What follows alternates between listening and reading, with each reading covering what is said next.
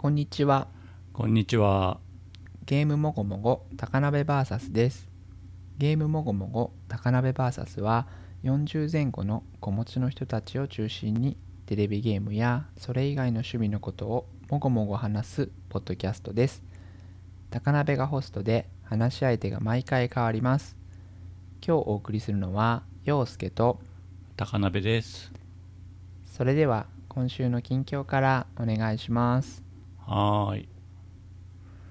三代目のナスネを買った話をしようかなと思っておりますうー。ん。うん三代目のナスネっつうのは、まあ、ナスネってもう作ってないんですけど、うんうんバッファローっていう会社がソニーから引き継いで、まだ作り続けるよっつって、新しいナスネを今年の6月ぐらいから売ってるのかな。うんうんうんだけどそれが人気があって、ずっと売り切れだったんだよね。うんうんでそれが公式サイトから買おうとしても、えっと Amazon のサイトに飛ばされるのね。だから Amazon の、まあ、ウィッシュリストに入れたやつをずっと見てたらうん。買えるよってなったからやっと買うことができたと。うんうん。で前のやつよりちょっと値上がりしてて3万円ぐらいするんだよね。はいはいはいはい。だけど容量が2倍の2テラに増えてで外付けも今まで2テラしかつなげられなかったのが6テラまでつなげられるようになって、まあ、計8テラまで録画できるっていうまあ、ちょっとだけバージョンアップしてる感じなんだよね。うんうんうん。で今までうちの録画体制はハードウェアのトルネっていうあの一番初代の四角いやつとはいナスネ2台台を PS3 から操作してたんで、まあ、PS3 がいまだにテレビの周りから片付けられないっていう問題と、あとその PS3 がね、まあ、古いせいもあってファンの音がいつもうるさいんだよねブオーっつって。うんうんうん。早く片付けたいなって思ってたんだよね。うん。で、まあ、ナスネを増やせばハードウェアのトルネは使えなくなるけどまあハードウェアのトルネの方はその BS と CS が取れなかったからうん BSCS を含めた録画体制が3本になるっていううんうんうん。ことになるんじゃないかと思って便利なんじゃないかなと思ったんだよね。うんであとテレビの周りが PS5 とスイッチだけになるからすっきりするはずだなと思って。うん。でこの間買った 4K のテレビが Android TV だったんであのはいはい。はいトルネモバイルがねアプリとしてインストールできるんだよね。へえで有料で500円するんですけどうんうんでそうすればもうリモコンも2本から1本に減らせるからすげえスッキリすんじゃん、最高とか思ったらうん。問題がありましてですねあのそのトルネモバイルがいけてなかったんだよね、うん。まあ、いけてないっていうのはどういうことかっていうと、まあ、普通に再生できるんだよ綺麗に。うんうん。できるんだけど早送り再生でコマ落ちすんの。へえ。なんかね1秒に1コマみたいなカクッカクッカクッカクッってなるの。もうとても見てらんない感じで、で今までそんなことなかったの。例えば、うん。iPhone とか iPad にもトルネモバイルっていうのがあって、うん。ナスネの録画がどっからでも見れるのね、うんうんうん落ちとかしたことないの。うん。でさいろいろさ調べてたらさそのテレビに再インストールするといいとかって書いてあったから、まあ、そうしたけど変わんないの。うん。で、ナスネの設定を画質優先から通信優先にしてみるといいよって書いてあったから、まあ、それも試したんだけど変わんないの、まあ、ただ解像度が落ちて汚くなるだけでカクカクする。で、まあ、そもそもナスネって有線 LAN のハブを介して、えっと、うんうん。PS4 とか PS5 につなぐ必要があるのね。はいはいはいはいはい。でそれとテレビはつながってなかったのよ。だかあらーそこをつなげば変わるかもと思ってうん有線 LAN をそのハブからつないだらうん。変わんないの。結局ネットのスピードじゃないっぽいんだよね。はいはいはいはい。でなんかいろいろいじってたらどうやらトルネモバイルのせいじゃないかもしれないっていうかうんうんうん。あのトルネモバイルじゃないけどナスネの中身が見れる他のアプリとかがあったんだけどうんうん同じコマ落ちが発生したんだよね。うんうん。でテレビの純粋な機能としてネットワーク上のレコーダーを見る機能みたいなのがあるんだけどはいそれでも同じようなコマ落ちが発生するの。だから多分テレビの性能がしょぼいんだよね。うんうんうんうんあるいはなんかテレビが例えばさ2倍描画するやつとかあるじゃん。なんかそういうほはいはいはいはい。保管の技術とかで邪魔してんのかなと思って。なるほど、うんうんうん、そういうの全部オフにしたんだけど結局変わんなくて。うん。でもどうやらテレビっぽいなっていう。うんうん しょうがないから結局 PS3 から見る体制は変わらずで。で自分の部屋の PS4 でナスネ3台分の録画を見るっていう形になったんだよね。うんうんうんでまあ年末までに PS5 版のトルネが出るらしいから、まあ、それが出たら PS3 をやっと片付けられるなって思ってんだけど、うん。うんまあ、正直バッファロー製じゃなくてソニー製のナスネを買っておけばこんなことにならなかったのになっていう気持ちは拭いきれずまあでももう作ってないのでプレミア価格で4万とかになっちゃってるし性能もしょぼいんですけど。へえ。うん。そうなんだ。なんかモヤモヤすんなっていうそういう話でした。うんうんうん。うん。うちもナスねあるんですけどなんか僕がそんなにテレビを見る習慣がなくって、うん。そうテレビだけであの予約できるようなやつを予約して、うんしたものの見ないみたいのでなんか番組が終わっちゃったりとか。なんか全録みたいなの持ってるって言ってなかった？っあそうなんですそうなんです。であのリビングのテレビはけ、うん。2週間分ぐらいそのゴールデンタイムは、あの録画できるような設定にしてあってすげえ。見れるんですけど ETV とか、うん。あこれ見たいなって思う番組はあの、うん。チャンネルから妻のこうリストからは弾かれてて6違うかな？8ぐらい取れるのかな、うん。8チャンネルだか6チャンネルだか取れるんですけど、ETV はその候補から外れてるので あの見れないんですよね、うん。そうそう。100分で名著とか僕見たいなとあ思って面白いよ。見れないから、うん。ナスネで撮るものの見ないみたいなことがずっと続いてたりしたんですけど、プレミア価格かっていうとちょっとこうおっと思ったりしましたけど、うん。うちもテレビでネットフリックスを見ると、あの割と落ちるんですよね。ずっと使ってると落ちちゃうのでね。局、えーとテレビなんだろうねきっとね、スティック 4K うん。で見てるんですけど、うち東芝機で割と新しいタイプですけどやっぱメモリとか少ないのかなとか。そうなんだろうな。うん。なんかすごいしょんぼりしちゃった、テレビの性能だと思はいはいはい。うと本当しょんぼりした。うん。買ったばっかなのにね。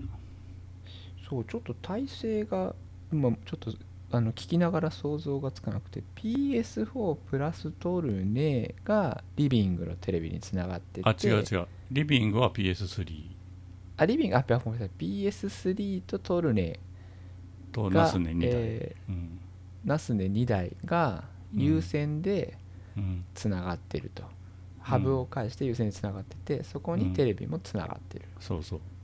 うん。で PS4 は俺の部屋に。高野さんの部屋にある、うん。でそこは有線じゃないと、有線あ有線じゃなくてもできるしうんうんうん。えっ、と今まで無線で見て別に隠れたこととか一切ないの、ああなるほど、ううんん、うんうん。まあ、時々そのネットが届かなくて落ちるみたいなのはあるけど、はいはいはいはいはいあの有線もつなげられるようにセットしてあるのね、うんうんうん。あ5ギガ帯ならいけるみたいな感じか。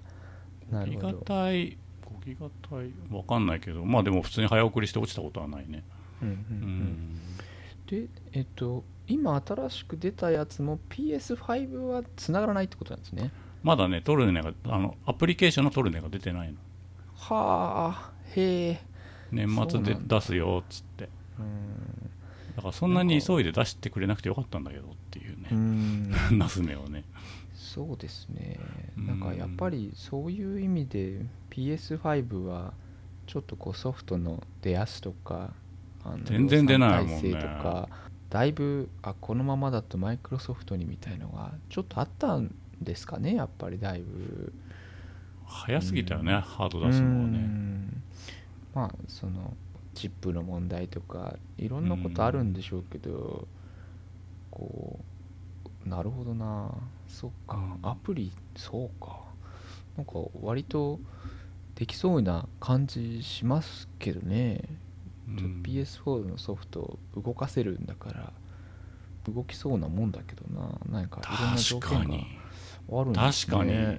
うん。確かにじゃんね。PS4 のトルネを動かしてくれりゃ済むじゃんね、うん。あれ？それ考えなかったのはできんのかな？ひょっとしたら。でもできない気がするな。うん。なんかまあハードウェアの問題もあるんだろうなとか思いますけどそんなにすごい難しいことのようになんかこうね僕は全然技術とかわからないですけど感じないですけどね。うん。なんかマイクロソフトとかこうなんかやたらと互換性があるから あのはいはいはい、はい、割とこう普通に動くアプリとかも多かったりするんで。ああ俺確かめてないからひょっとしたらそういう抜け道があったのかもしれないの見てあない。なるほどなるほど。うーん。でもないんだろうなきっとな。うんうんううんナスネ自体はすごいあの価格とパフォーマンスに対してもあの、うんバランスがいいし操作もキビキビしてて、あとうんうん3台つないでも同時にそれをライブラリで見ることができたりとかするから、うんうんうん。ねあの無駄がないっていうか。ただ外付けつけるとどんどんその電源タップの数が足りなくなってくる問題っていうのはいはいはいはいはあるんですけどううん。ん8テラバイトすごいな、うんまあうそんな使わないよね。2テラでも多いと思う、のやつが多分全部合わせて8テラとかなのでうん。すごい取れるってことですよねきっとね。まああの見てない番組がいつも1000本以上溜まってるっていう感じかな、うん。すごいな。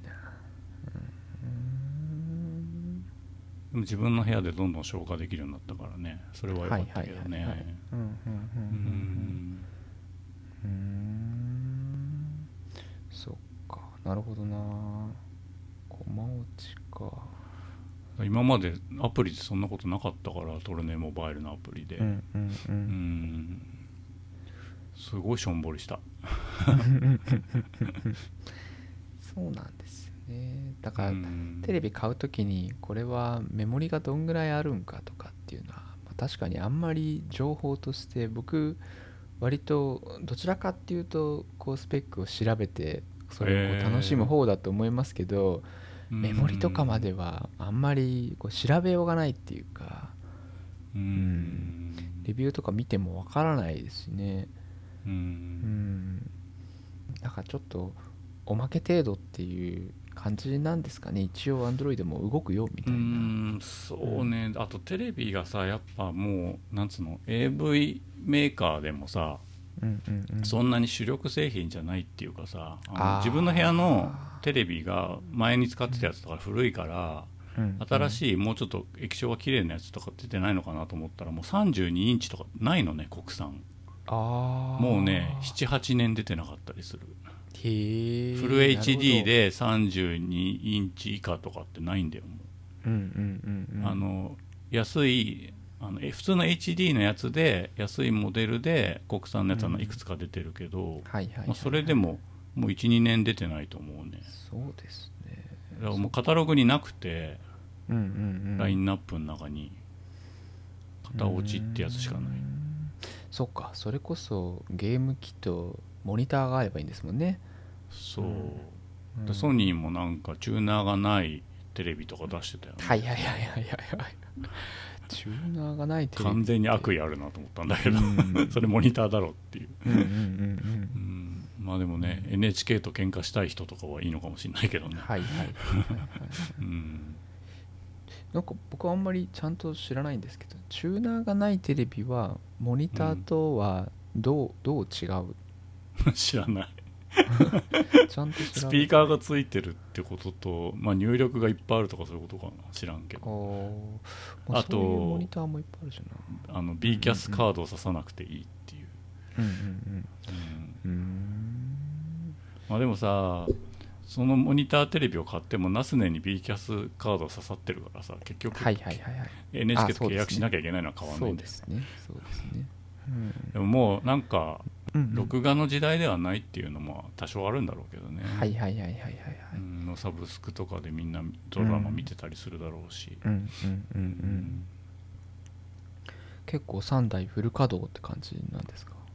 いつもフル稼働で「ああ取れねえや」っていう番組が結構へえすごいな。3つ重なっちゃって、へえそうなんだ。うんまあ、ドラマとバラエティと映画は全部撮ってるみたいな感じかな、ああなるほどなるほど。うん。すごいですね。そんなにうん、なかなか追いかけられないなと思ったりします。うん。まあ全部追っかけなくてもね。うん 後だから見たっていいわけだし。はいはいはいはいうん。はい。まあそんな感じでテレビの環境はあんま良くならなかったけど、ナスネ自体は悪くないはずだよって思ってる話でした、うんはーい。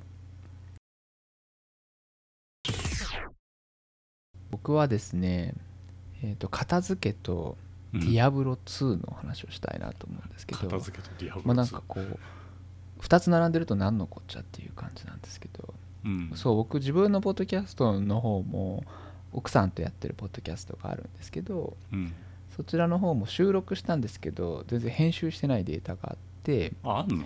であそう何個かあるんですけどななぜかっていうとですね収録したもののちょっとあの奥さんちょっと体調がなんか悪いねなんていうのを録音した後にうん。いろいろ調べたらちょっとあんまりいい病気じゃないねなんていうことになってうん。まあそんな話もしながら録音した音源があったりしてですね。はいはい。でなんかそれちょっと編集するのもなんか僕自身もなんか気持ちがグラグラしたりしてオペの前日の録音とかですね。結局、うん。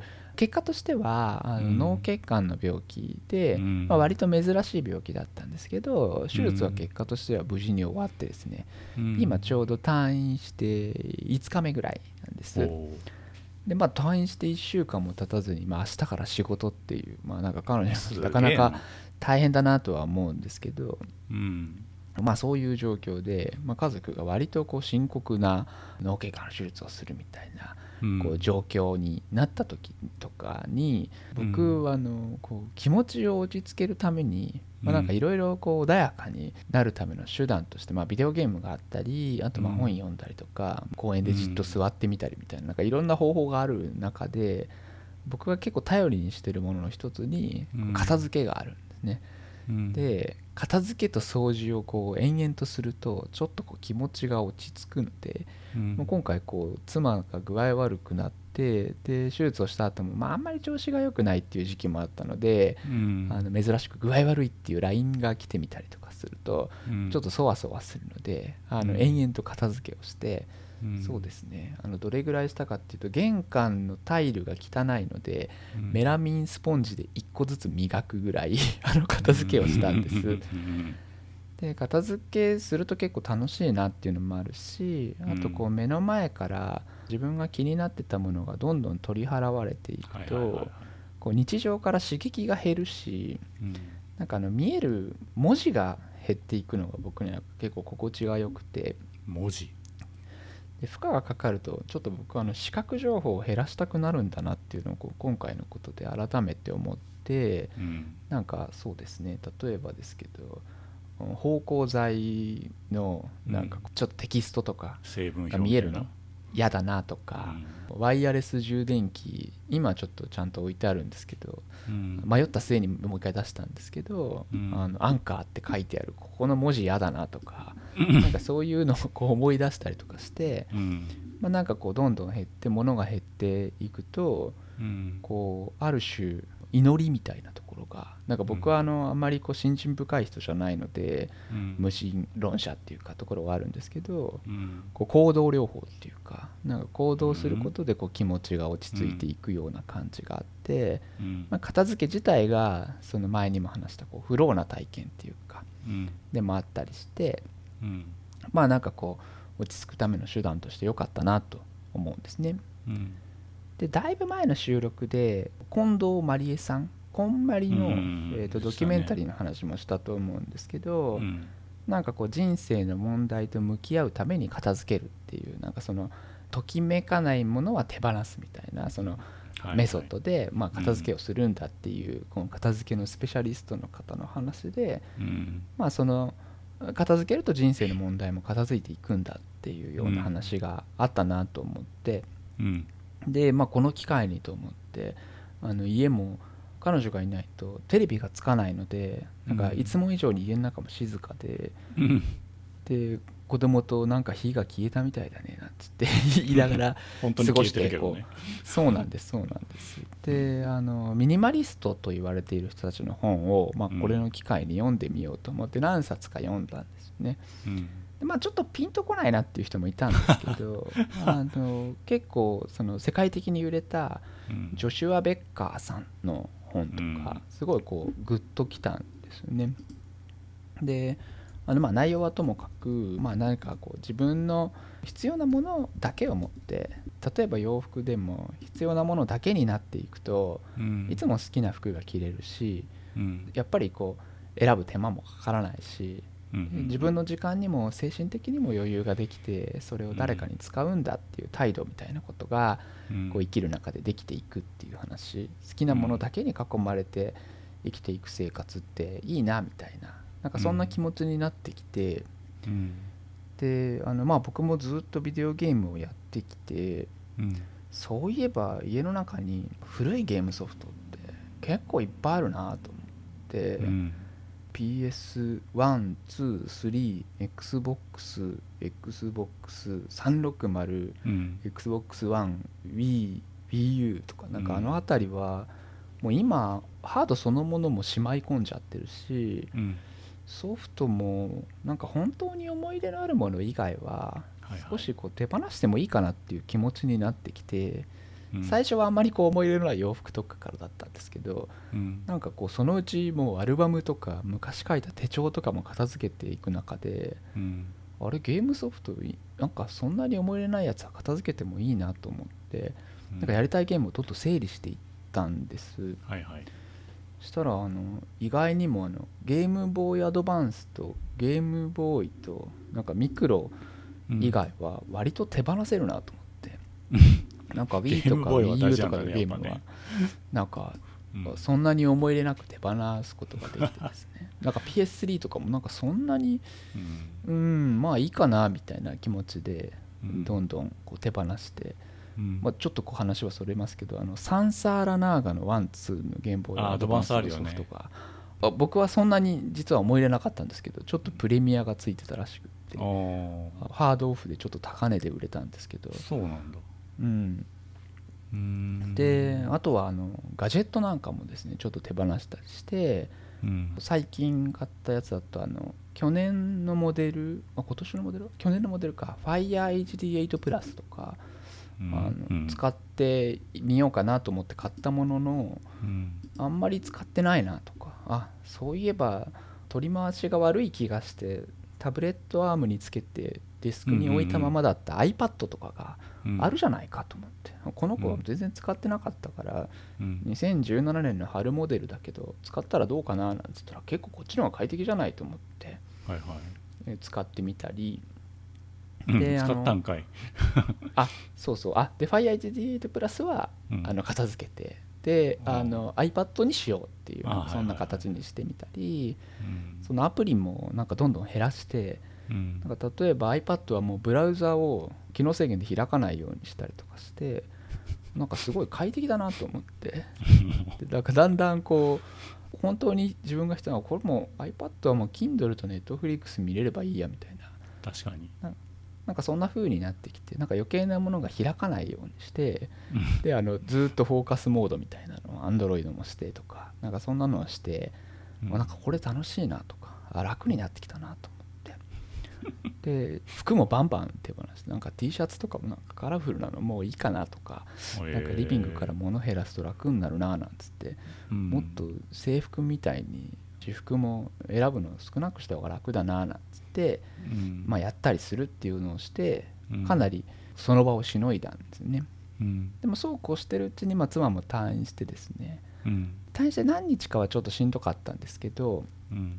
すぐに落ち着いてうん。で、まあ、ようやくこう普段通りの生活が、まあ、彼女にとっても戻ってきたし、うん。まあ、僕も戻ってきたっていうような段階でうん「ディアブロ2」の「リザレクテッド」のうんオープンベータが始まったんですね。うん。でクローズドベータの時はちょうど、まあ、妻が入院するしないとかあ違ううん入院中かうんの最中だったので、なんかもう落ち着かなくてもう手がつけられなかったんですけどうん。あのオープンベータの時はですねちょっと落ち着いてきたところだったんで、うん。始めてみたんですよね。うん。で PC 版を予約して PC で遊んでみて、えー XBOX シリーズ X で遊んでみてでスイッチ版は発売はするんですけど、えーうん。オープンベータはやってなかったんで、うん。ちょっとスイッチでやりたかったなと思ったんですけどうん。PC 版と XBOX 版をやって、うん。まあ、何がミニマリズムだって感じなんですけど3つとも欲しいっていう今状況なんですけど まあ、スイッチでも遊びあの連携してんですよねデータが。バトルネットでつながってて連携してて、クロスセーブができるってこと？そうですそうですそうです。うん寝ながらも遊びたいし XBOX でもやっぱ遊びたいよなとか、まあ、やっぱりマウスでの操作も捨てがたいなみたいなんで、まあ、ちょっとそのあたりどうやって予約しようかなっていうのはうん。あるはあるんですけど、まああの言わずと知れた名作ハックスラッシュでうん。現実の中では物をどんどん手放して片付けるんだっていう話でちょっと本当にこう細かいものから大きなものまでどんどん片付けていったんですけど、うん。まあこう敵を倒してはアイテムを拾いこうお金を拾いこう欲にまみれたそのゲームの中で、うん。まあなんかこう目標が決まっていないといろいろ集めたくなるし次々と更新したくなるんだなみたいなことをうん。こう体感したりあのなんかそう入れ物が足りないなみたいな。実際の生活ではこんだけ物減らして僕この1週間で衣装ケースを6つぐらいケースごと捨てられるぐらい物を捨てたんですけどあ次々と更新したくなるんだなって思った時に、うん。あそっかと思って。ゲームの中でも育成方針がすごいバシッと決まると、うん。まあその、まあ、もちろんそう次のキャラクターのこととか思うとあれなんですけどうん。このアイテムがこうピンポイントで欲しいとかこのルーンが欲しいみたいなことがどんどん決まっていくんだよなって思ったりもして、うん。つまり僕も弱い40代の前半にしてうん。僕にとって大事なものっていうのこととか、うん。あなんかそういうことをこう残していくっていうかこのビルドの方針が決まってきたんだなっていうのをなんとなく思ってその僕のと戦いやすい戦い方とかうん。僕の人生にとってあ意外とやっぱりいろんなゲームあったけどゲームボーイ残しときたいなっていう気持ちになるとか、うん、あなんかちょっとそんなにすごく有名な戦い方ではないけどうん。あこのソフト楽しいなとか、あうん。こうやって遊びたいなとかあこれが大事なんだなみたいなことをちょっと物を減らすことですごいこう理解ができて、うん。ディアブロはやっぱり何本か買ってみようと。なんか多機種で買おうと思うんですけどうん。まあいずれ手放すかもしれませんけど、うん。あなんか今はこれやりたいんだとか、はいはい。あこれが気持ちいいんだっていうなんかこの体験をうん。早く遊びたいなと思って、うん。ちょうど今日が8月の24日なのでうん。1ヶ月後ですねちょうどね。あなんだ。かずっと楽しみにしていたので、うん。まあ、片付けとビルドと人生の目標みたいな話がなんかこう ふとこうどさっとのしかかってきたような気持ちになって、まあ面白かったですっていうなんか、まあ、基本的にはそういう話なんですけど。ディアブロ2俺もあの何？オープンベータでやってみた初めてだったんだけど。はいはいはいこうゲットした武器とかをこう箱にきれいに収めなきゃいけないみたいなのあるよね、はいはいはいはいそれもちょっと断捨離っぽいなと思って。うん。あれあそこに入りきらないやつは持てないからたまったら売りに行ったりした方がいいってことなんだよねきっと。はいはいそうですね。うんうんまあそもそもあれよねその物を捨てるっていうのはさなんか両手に溢れてるものを手放して次のものを取りやすくするっていう話でもあるから、はいはいまあ、好きなものをたくさん買うのは別に悪いことじゃないなって思ったな。うん。うん。そうですね。なんかいろんなミニマリストと呼ばれている人たちのブログとか、まあ、YouTube なんかも今結構いろいろあるんですけどうん。なんかちょっとこう鼻につく人から、うん。あのあなるほどこういう生き様はいいなって感じさせるような作りの人とか、うん、面白いなと思ったりはするんですけど、うんうん、なんかバラエティーとかでもそういう芸能人見たことあるけど本当なんかはいはいはいはい。家にカーテンもないみたいな。うんうんうんうん床の上にちゃぶ台みたいなテーブル1個あればあとはいいみたいな、洋服もないみたいな感じで、うん。まあ、そこまでいくとちょっとよくわかんないけど。そうですね。なんか その減らすということに執着するとまた意味が違ってくるんだとそう思そううんそうそうですけどうん。それはまた別の種類の欲望にまみれてしまっているような気もするんですけど。なんかその自分の気持ちよさとか、うん。あなんか心地いいとか、うんあんまりこう気に入らないものから距離を置くとかっていう中で割と積んであってあ結構昔は好きだったなとかっていう PS2 のゲームとかがすっかりはけて僕なんかすごいこう気が楽になってあこれはなかなかうん。ユニークな体験をしたなって思ったんですよね。ずっと大事だと思ってたけどうん。僕はなんかゲームをいっぱい持ってる僕っていうのが好きだったのかなとかおー。なんかちょっとこう気持ちの悪いような気持ちいいような体験でゾワゾワっとしたんですよね。価値観って変わるもんね。うん年取ると。味覚も変わるし。うん。うん。本棚いっぱいにゲームが並んでるのがすごいこう幸せだし最高だって思ってたんですけど昔のゲームも含めて。うん今なんか Steam のライブラリとかもちょっと整理しちゃおうかなとか。でもデジタルデジタルのものはなんかちょっと消せないなって思ったり。えそうなん？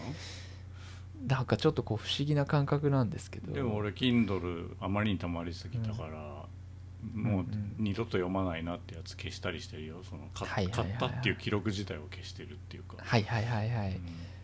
なんかあの質量がないからうん。ちょっと逆に消せないみたいなへのえがあったりしてなんかこれもこう奇妙だなと思って。うん。うん。あの非表示にできるんですよねスチームライブラリああそれいいなで羨ましい。非表示非表示にしてうーんでもなんかひうーんでもこれ残ってんだろうっていうのはなんかちょっとあの 不思議な感じでも。まあネットサービスなんて削除したところで非表示なだけだけどねはいはいはいはいはい。内部的にはね。うんうんうんそうまあまた欲しくなったら買えばいいんだからって思うんですけどうん。でもこれはちょっと不思議だなと。なんかこあう物としてあるものの方が手放しやすいっていうのがこうー。ちょっと面白いなと思ったりなんか感覚的には結構ユニークな体験だったんですよね。CD とかは？CD とかはもうあの特にない。そうですね。取り込んでやったやつとかはもうほとんどないですけどライブの DVD とか昔。なんかそういうのはなかなかやっぱり手放せなかったあーデジタルになってないやつ困るよね。俺も iTunes ストアとかができる前のうん CD とかがすごいこう狭間にあって、で売ってなかったりするしサブスクにもなかったりすはいるから、そういうのをやっぱ手放せないでいまだに。もう CD プレイヤーないのに家に、CD ロムドライブはあるけど CD プレイヤーないんだ、うんうん。ないんだけど衣装ケース一つ分残ってる、ねはいはいはいはい。うん。そうか。そうですよ。宝部さんこの間ねお引っ越しがあったりしたから少しこううん。手放したものとかあったりしたんですか？ゲームに関連して。ゲームは一つも捨ててないけど、うんでも昔はメディアがあったからさ。はいはいはいはいはい。物理的に場所を取るからさ、うんうんうあのん取っときたいなってもの以外は手放したりはしてたよ。でそこからうん。先はもう今デジタルで買ってるから増えてないっていう、はいはいハードぐらいしか増えてないっていう、なるほどなるほど、うん。だから PS2 も PS1 もあるし360もうん。XBOX もあるよ、うんうんうんうんうん。そうなんですよね。うん。たうん。まあ、やんないよね。ただね。そうなんですよ。そうなんですよね。あの価値があるやつは大体リメイクされたり移植されたりすうんうんるし、うん。うん。そうなんですよね。なんかずっと追っかけてるからこそなんかだいぶ前にお話ししたような気もしますけどあのレトロゲームをやりたいって久々に思った人は、うんそのハードとソフトを持ってればいいのかもしれないですけど、うん。なんかずっとずっとこうゲームゲームって思ってるとうん。かえってあの古いゲームのリメイクとかそれこそディアブロがうん。あの綺麗になってあのうん。また出ますよなんていう体験ができたりするからう、ん。まあ、わざわざっていうねあのまああのディアブロ2の元々のやつもブリザードのライブラリにあったりするんですけど、あそうなんですそうなんですまあでも旧今や版はもうんないでしょ。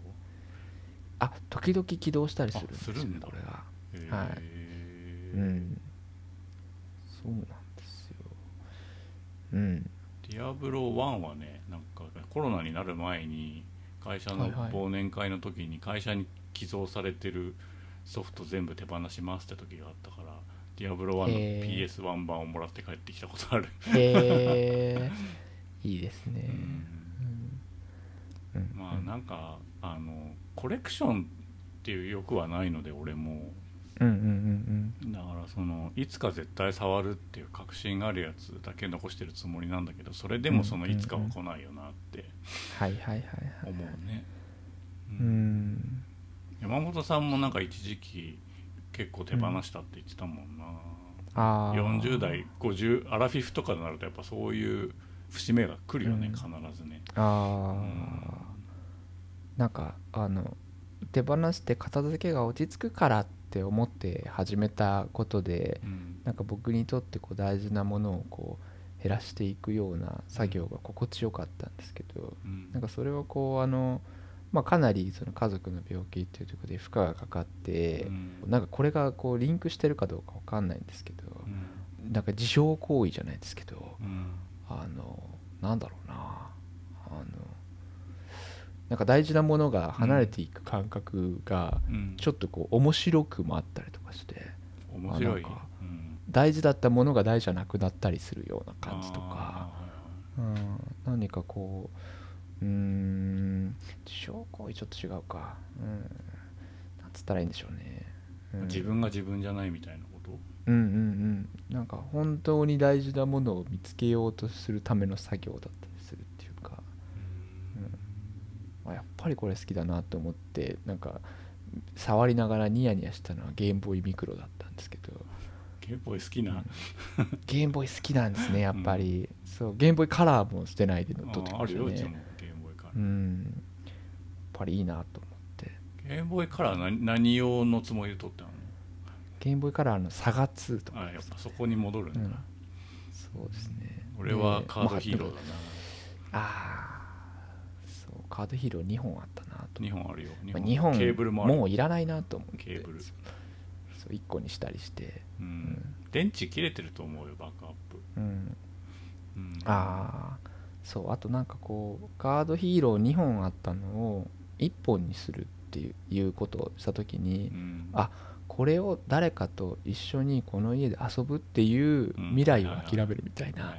なんかそういうことも現実として本当は現実にあるんですけどうん。なんかそれを認めるっていうなんかこのプロセスが。わかるけど俺がケーブル持ってるからできるよ、そうですね。うん。そうそうそう。うん。だからまたねこうなんかいろいろ落ち着いてからうん。あの「あのさん今日カードヒーロー持ってきたんであのどっかカラオケボックスで会いましょう」ってなったらすごい楽しいし あの敵を考えていかないといけないなと思うんですけど。ポリゴマをどこに使うかみたいなね、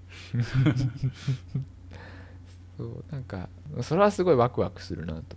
急にねまたゲームボーイ遊びたくなったりするんですけどまあこういう世の中なんで、まあ、また手に入れたいと思った時には手に入れられるのかなとは思うんですねけどうん。なんかだからこそこう自分のこう好きな人と話しする時間とか、うん。なんかこう穏やかなくつろげる感じとか、なんかうんあこれをしてると心地いいとかなんかそういうことを、まあ、片付けると気持ちがいいとかなんかそういうのを大事にしなきゃなって思ってるっていう、うん、うん。なんかこうごく当たり前のお話だったりして、ああうん。まあでもあれだろうね。40代でこの話を聞いてる人と20代で聞いてる人とは全然印象が違うだろうね。はいはいはいはいはい、うん。そうかもしれないね。60代はもっと身につまされると思うし。うんうんうんうん。ああそういう時もあったななんてね、ううん。ん思ってくださるかもしれませんし、うんうんうん。そうそうそう。まあ装備を整えつつあなんかビルドの方針が決まりつつあるんだなと思って。ううん。んなんかこう目標と育て方決まってないといろいろ集めたくなるよなとか。またでもそういう時期がわーっとやってきてまた急にわーってものが増える時期もあるんだろうと思うので。あるのかななんかさうんそのメディアがデジタルになってからさ貸し借りっていう文化がなくなったじゃん、あ CD もゲームもうん。人に貸したことないもん、うんうんうん。ここ10年以上。そうですね。うん。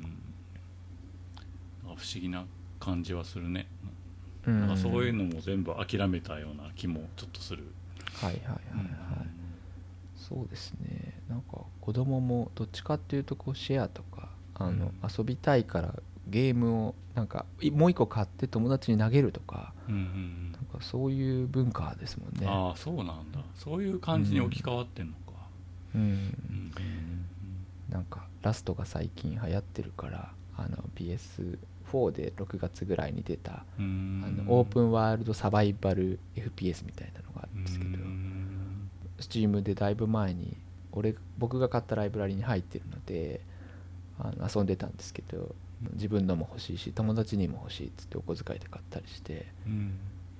あなんかあのあなるほどなと思ったりこないだいただいたからお礼でみたいななんか大人だなと思いますけどね。特に今ね人のもの触っちゃいかんみたいなのあるあ確かにうんうんうん。アナログゲームとかもすごい難しい時代にあると思うし、ね、そうですね。ん本当ですね。うん、うん、消毒しながら 難しいね、のやつとかね、うん。あんまりうんアルコールで拭いちゃいけないだろうし、うんうんうんいや今回の第5波って言われてますけど、うん、かなり厳しいですね。やばいらしいね、うんなんかどこまでこれちょっとオンエアに載せられるかあれですけど僕は精神科の病院に勤めているので、救急を受け入れるような位置にいるんですけどうん。僕の病院以外のちょっとうん。A とか B とかっていう病院の救急でやっぱりそういう方が出たので、うん。あの受け入れられませんっつって、うん。あの救急車を受け入れる当番がうん。受けられないんだのですごいこうあの救急の輪番の日が増えたりとかしてですね。あのまあなんかそういうことが起きるよなと思って。うん。うん。なかなか厳しいですね。うん。うん。ちょっとまあだからこそ自分で余裕を作ってその誰かのために使うんだっていうような気分でいられるようにうん。せめて自宅は心地よくしないといけないんだろうなとは思うんですけど。うんうんうん うんうんまあ片手は開けておくぐらいのそうですね。いろんなことに対して対処しやすいだろうね、うんうんうん。未来に対して特に。うん。そうですね。まあちょっとまとめっていうまとめはないんですけど、まあ物が減るとまあ僕の減らし方が僕が心地よかったっていう話で、まあ、今の僕に心地よかったっていう話でもあるので、まあ、これがあの皆さんにとってどうかっていう話とはまた全然違うんだと思うんですけどなんかこう、うん。まあ、大事なものに囲まれて暮らすっていう生活はちょっと面白いなと思うので、まあうん。ゲームなんかもねちょっと洗練されつつあれとこれっていうのを決めてなんかそのゲームが身近にあるような生活をあのこれからも続けられるといいなと思うんで、まあ、ディアブロ2はうん。あのいろんなハードから囲まれられるようにえ とりあえず PC 版 XBOX 版スイッチ版を買おうかなっていうのがまあ今のところのことで、まあ、何がミニマリズムだと思っていただけるとうん。いいかななんて思ってます。はい。スイッチの「ゼルダの伝説スカイウォードソード HD」についてお話ししようと思います。うんうんまあプラスしてちょっとスーパーメトロイドの話も混ぜていこうかなと思いますけども。ほいほいほい。スカイウォードソードはスイッチ版が2021年7月16日に6578円で出ました。うんうん。開発は開発というか移植かな？移植はタンタロスメディアっていう会社がやってるらしくてうん。発売は任天堂です。オリジナルの Wii 版が2011年の11月に出てまして、まあ、約10年ぶりのリマスターソフトであると。で何が変わったかっていうと HD 化して60フレームになってうんあとジョイコン操作の他にボタン操作に対応したと。うんうん。まあ、Wii 版はあのリモコンプラスでしか操作ができなくて要するに体感ゲームとしてしか遊べなかったのがボタンでも遊べるようになったと。うんうん。で、まあ、Wii 版から話していくと Wii の純正のゼルダだったんだよね、うん。うんうんあの WiiU では風のタクト HD とトワイライトプリンセス HD しか出てなくて、まあ、ブレス・オブ・ザ・ワイルドが最後に出たりはしたんですけど、はいはい。スイッチと同発で出ててうん。限定発売だった気がするんだよね、うんうんだから実を言うとそのブレス・オブ・ザ・ワールドに前にあるオリジナルのゼルダはスカイウォード・ソードまで遡るんだと。うんうんうん。何年空いてんの？6年6年空いてんだ、うんうんうんブレス・オブ・ザ・ワールドとスカイウォード・ソードのオリジナルの間が6年空いてると、うん。えー2011年当時も発売日を楽しみに待って一気にクリアした覚えがあります。うんうん。その前に出てた「トワイライト・プリンセス」に比べてアートや世界観が明るくて割と好みだったんだよね、うんうんまあ風のタクトとトワイライト・プリンセスどっちにも似てないっていうかいいとこ取りみたいな、うんまあアニメっていうよりは絵画調とかパステル調のアートでした、まあ、時のオカリナに似てるとは言わないけどあの64ならではのぼやっとした感じをいい意味で再解釈するとこういうアートになるのかなって言えなくもないなと思いましたね。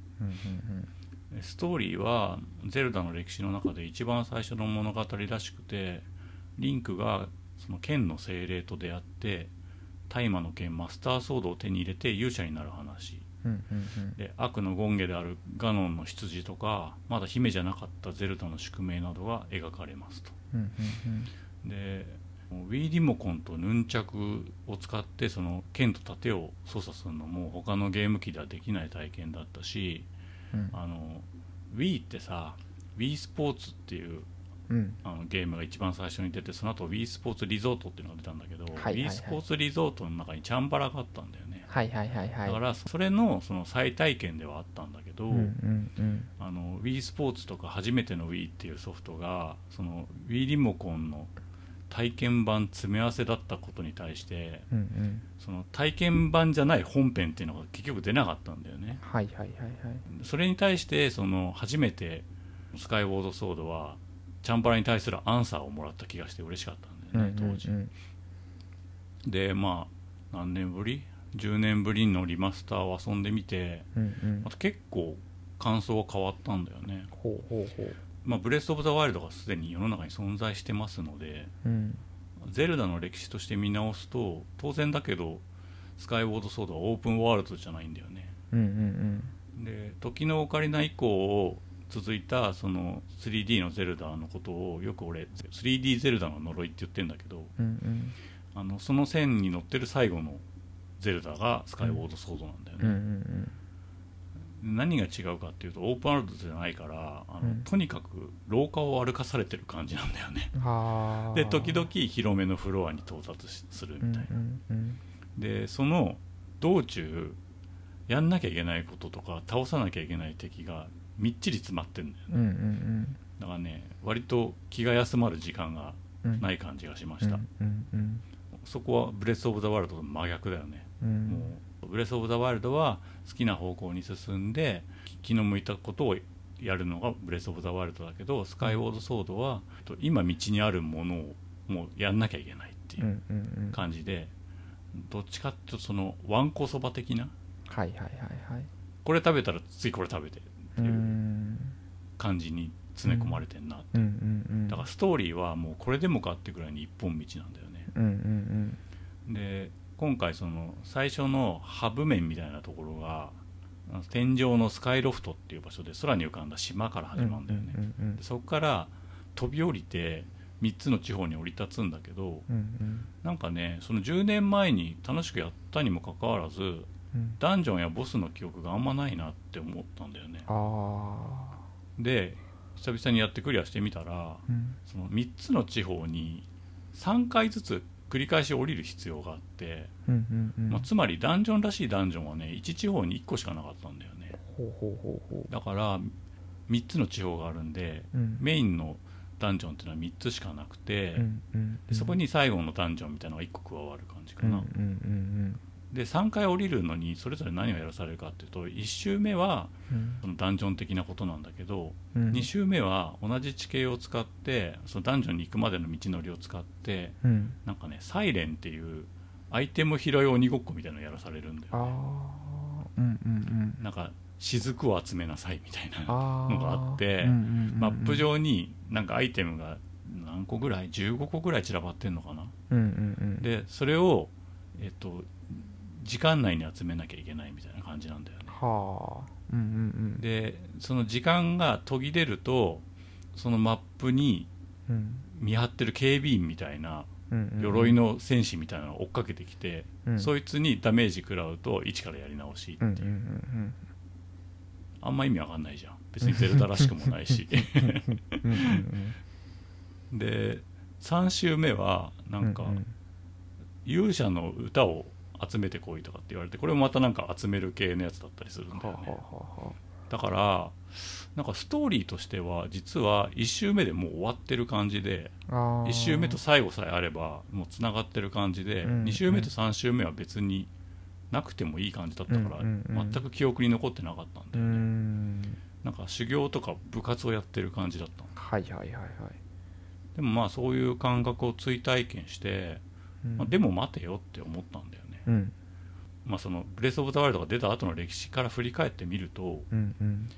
ゼルダがその 3D の呪縛から逃れてうん。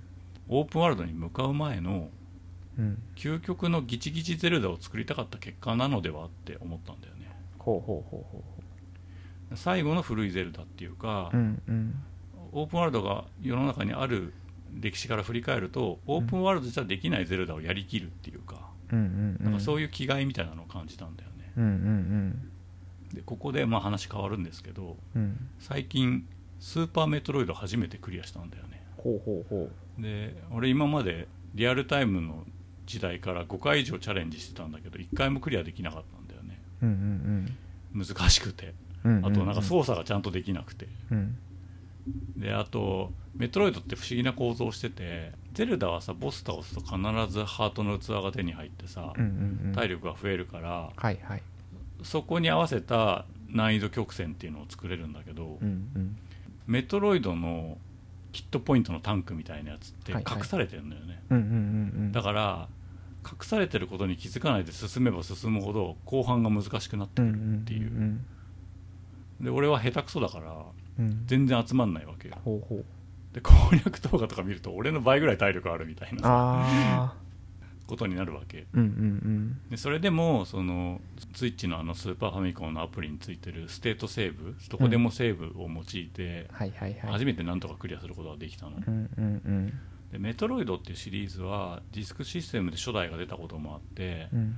あのゼルダの兄弟分っていうかうん。ゼルダの横スクロールアクション版みたいに捉えてる人も多いらしいんだよね確かにそう言われて振り返ると、ん。新しいギミックを手に入れて行ける場所が増えて、その先にいるボスを倒したりする構造は似てるんだよ。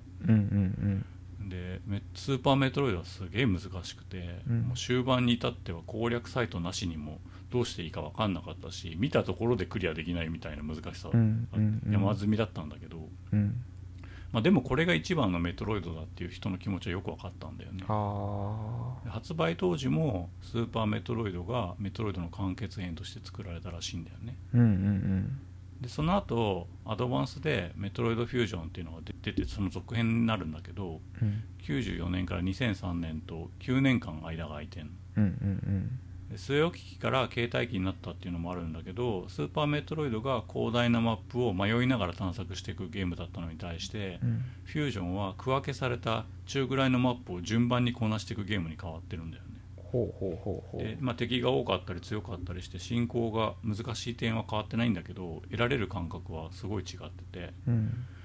まあ、さっきの話に戻るとスーパーメトロイドがブレス・オブ・ザ・ワイルド、メトロイドフュージョンがスカイウォード・ソードっていう構造だと思ったんだよね、うんうんまあ、ゼルダもメトロイドも多分同じことを続けても仕方ないと思ってそういう変化があったんだと思うし、うん求める正解がその時々によってそれぞれ違ったんだろうなとも思ったんだけど、うんうん。でも同じ会社が同じシリーズでそれぞれ両極端な2作があることによってお互いをすごい引き立ててる気がしたし、まあ、どっちのゼルダが好きでもどっちのメトロイドが好きでもゼルダ好きメトロイド好きって言っていいと思うし、うんうん、なんかそういう両極端なものを作れる会社があるっていうのは本当すごいなってうん。思ったっていう。うんまあそんな話でした。面白い。面白いな。うん。へえスーパーメトロイド、まあ、いつもあの序盤だけ何かで違うハードで遊べるようになったってなってちょっと触ってみておうおうジャンプ難しいなって。3DS でもできるしねはいはいはい。ってなって結局まああんまりやらないっていう。そうスーパーミで教わなかったなそういえばと思ったりもしましたけど。クリアした？いやしてないですね。めっちゃむずいよ。でボスの倒し方とかもあのゼルダの謎解きより難しいみたいな。しかもアクション性も同時に求められるみたいなさ、うんうんうん何かクリアした気がしますけどシリーズ。フュージョンかな。フュージョンはね、俺もクリアしたんだよね、うん。で初めてできたメトロイドのクリアだったのに、うん。このまあ、今もやってんの。今またあのスーパーメトロイドの後にフュージョン続けてやってんだけど、難しすぎて全然進まない、敵が強すぎてボスが、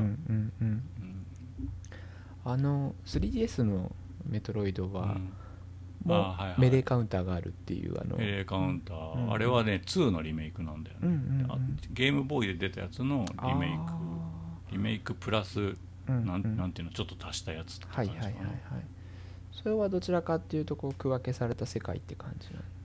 区分けはされてなかったかもしれないけどあんまりおあの行ったり来たりって感じではなかったので、うん一本道に近かった記憶があるね。なるほど。うん面白いな。うん。いややっぱねスーパーメトロイドはすごい広大なところにいるイメージがあった、最後まで、うんううん。ん隠されてるものもめっちゃ多くてねびうんっくりしたね、うん。あの僕はあんまりちゃんとやってないですけどあの FPS のメトロイドもあね。プライム？プライム。うん。プライムシリーズね、うんうん。あれはもう海外の会社で作ってるから、うん。まあ再解釈されたメトロイドって感じだけど、うんあれはあれで人気があるみたいだうんうん、うね、ん。そうプライムの新作もとかね。なんかこうあの任天堂ダイレクトがあるたびに来るかみたいな話はちょこっとあのタイムラインに流れたりしますけど。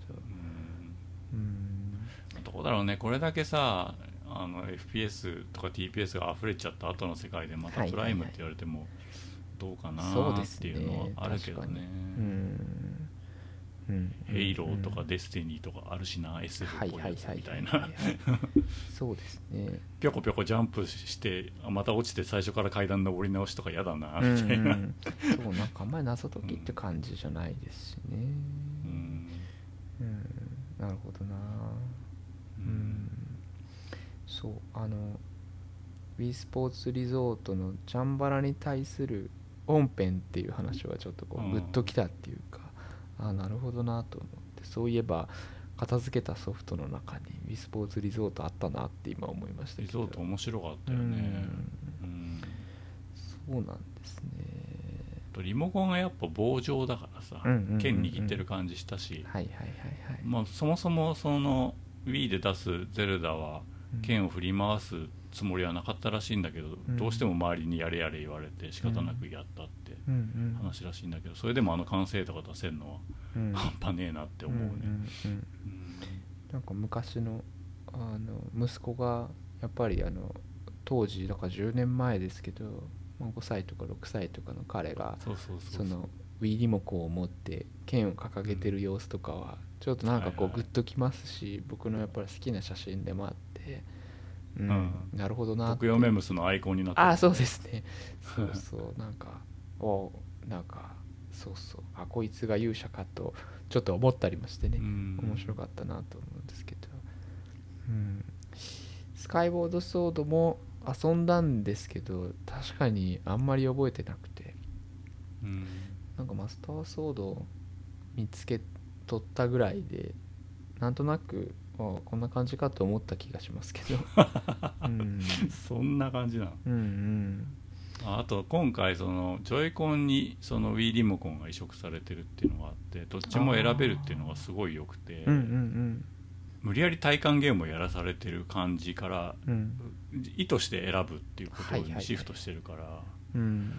ゼルダとしての風景としてはやっぱりボタン操作のが見えてくるんだよね、うんうんうん。でそれってそのトワイライトプリンセス HD が出た時も一緒で、うんうんあれってあの Wii でも出たんだけど、うんうん。Wii の時はあのリリモコンで剣を出せるみたいな感じになってたんだよね。ほうほうほうほだけど HD の時は Wii リモコンじゃなくても確か操作できたしあと,、うん。えっと俺はゲームキューブ版もその時買ったんだよね、はいはいはいはいゲームキューブでもともと開発してたからゲームキューブ版でやると、うん。あ確かにこれゲームキューブのゼルダだと思って、うんうんうん。なんかそういうのでもその剣が触れるからゼルダってわけではないっていううんはいはいはいはい。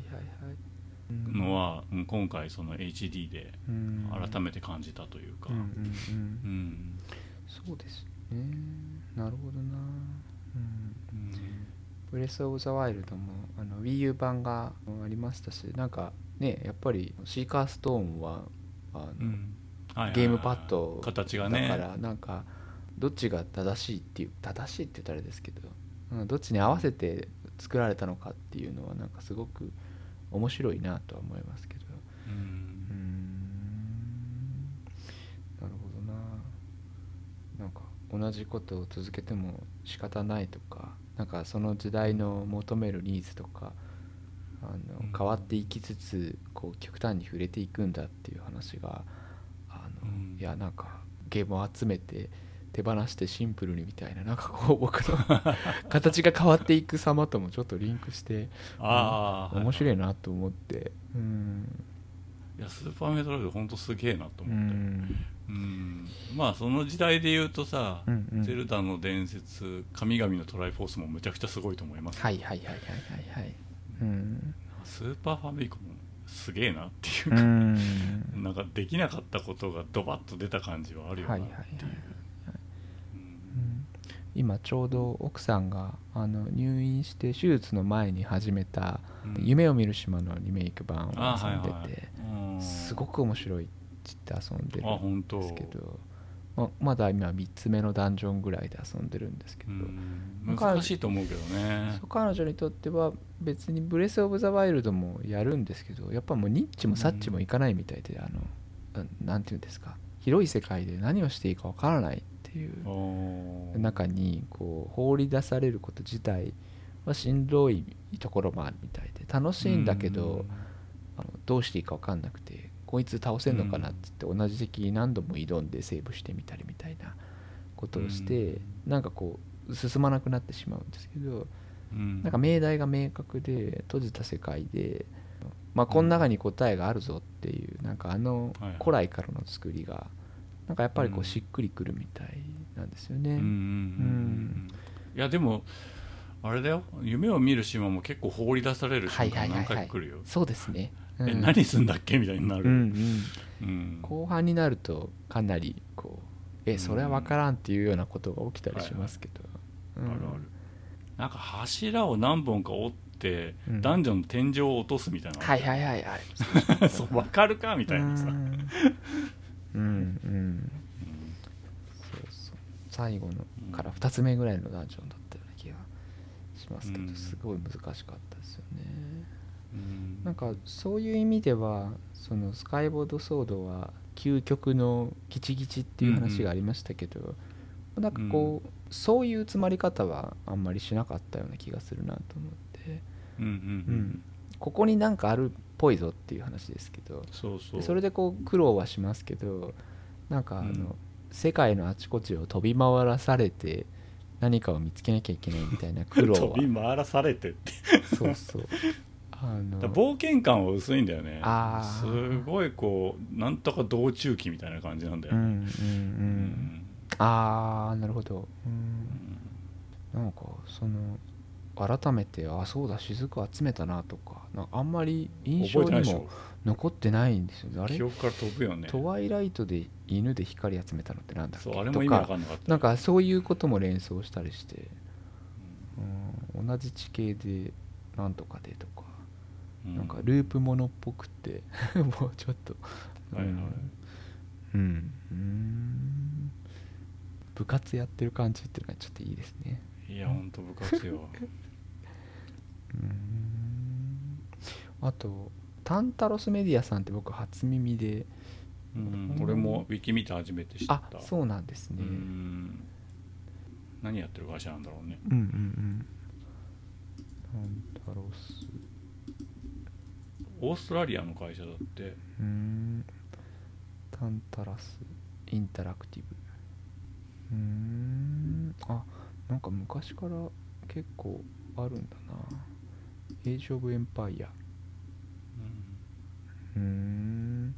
ソニックあシティーズ・スカイラインとかね。つあれですね。うん。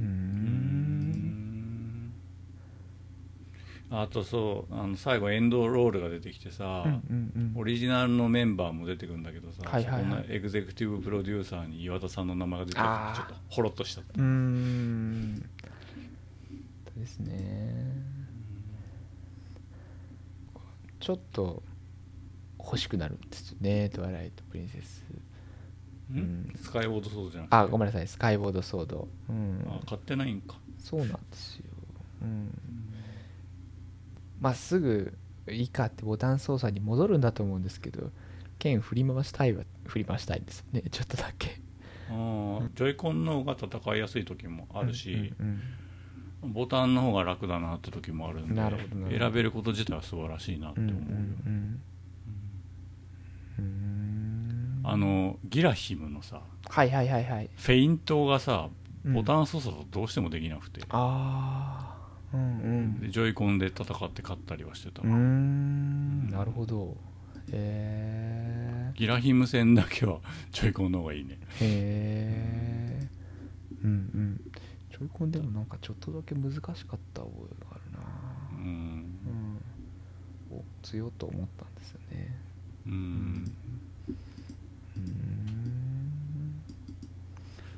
あと全然関係ないんだけど、うんあのギラヒムの声がさ多分フリーザ様の声の人なんだよああでそれはいいんだけど、うんうんうん。途中に出てくる火山地帯に出てくるモグマ族の声も多分同じ人が当ててて、うんうんどっちなんだよみたいになるのがちょっとモヤモヤしたっていう。とぼけた声やるときあるじゃん。ムーミンとかでさ、うんうんうんあの感じ？と両方やっててさ。えー。ちょっとパニックになるよね。そうか。なるほど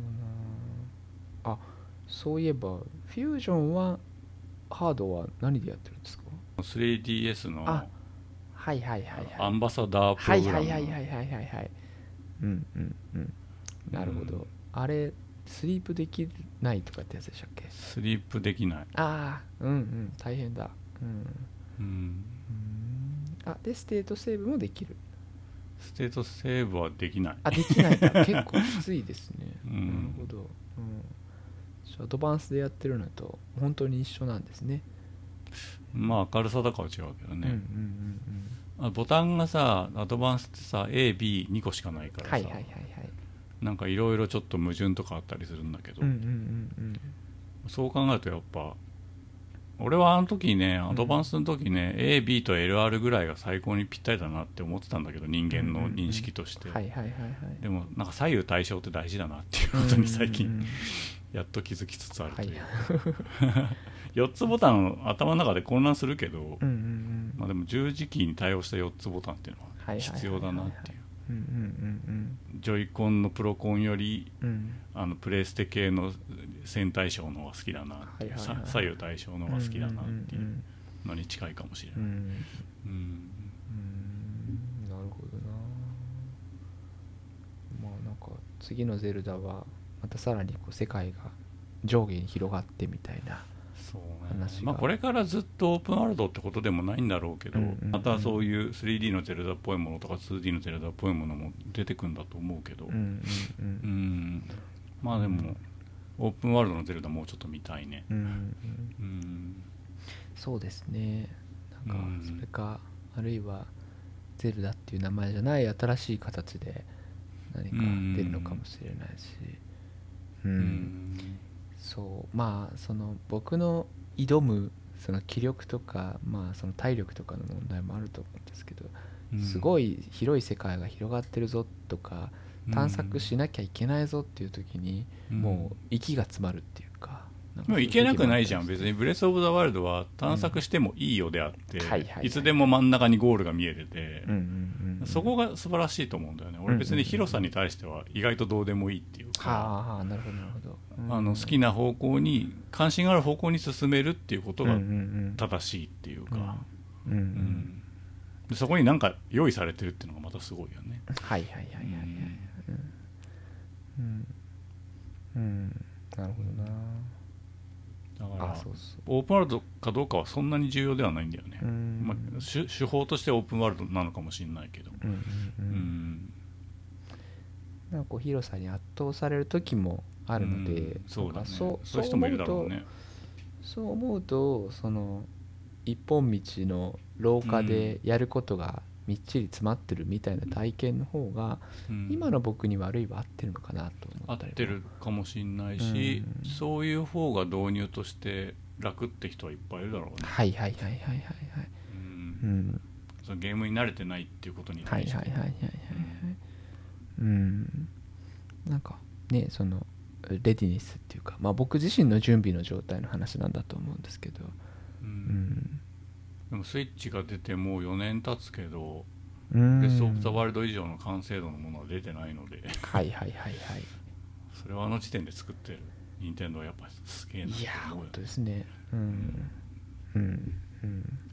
まあ、物量もあるし力量もあるし、うん。両方なんだと思うけど、うんうん。恐ろしいな。うん。だからそのメトロイドドレッドだっけ？っていうのが、はいはいはい。メトロイド界のブレス・オブ・ザ・ワールドみたいなものだったとしたら、うんすげえ最高だなって思うけどね。